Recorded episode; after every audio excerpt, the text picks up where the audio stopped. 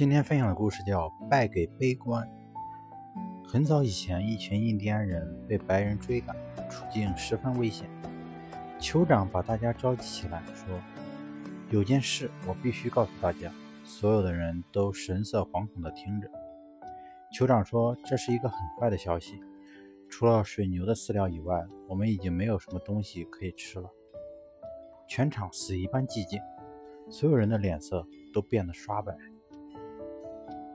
突然，酋长话锋一转，又道：“不过我还有一个好消息可以告诉大家。”真的？全场一片惊呼。酋长说着，酋长笑着说：“那就是我们还我们还存有很多的水牛饲料。”后来，这群印第安人顽强地生存了下来，在历史上留下了一段佳话：一个在厄运面前不会绝望的人，注定是永远不会被生活打垮的人。事实上，人生的好多次失败，最后并不是败给了谁，而是败给了悲观的自己。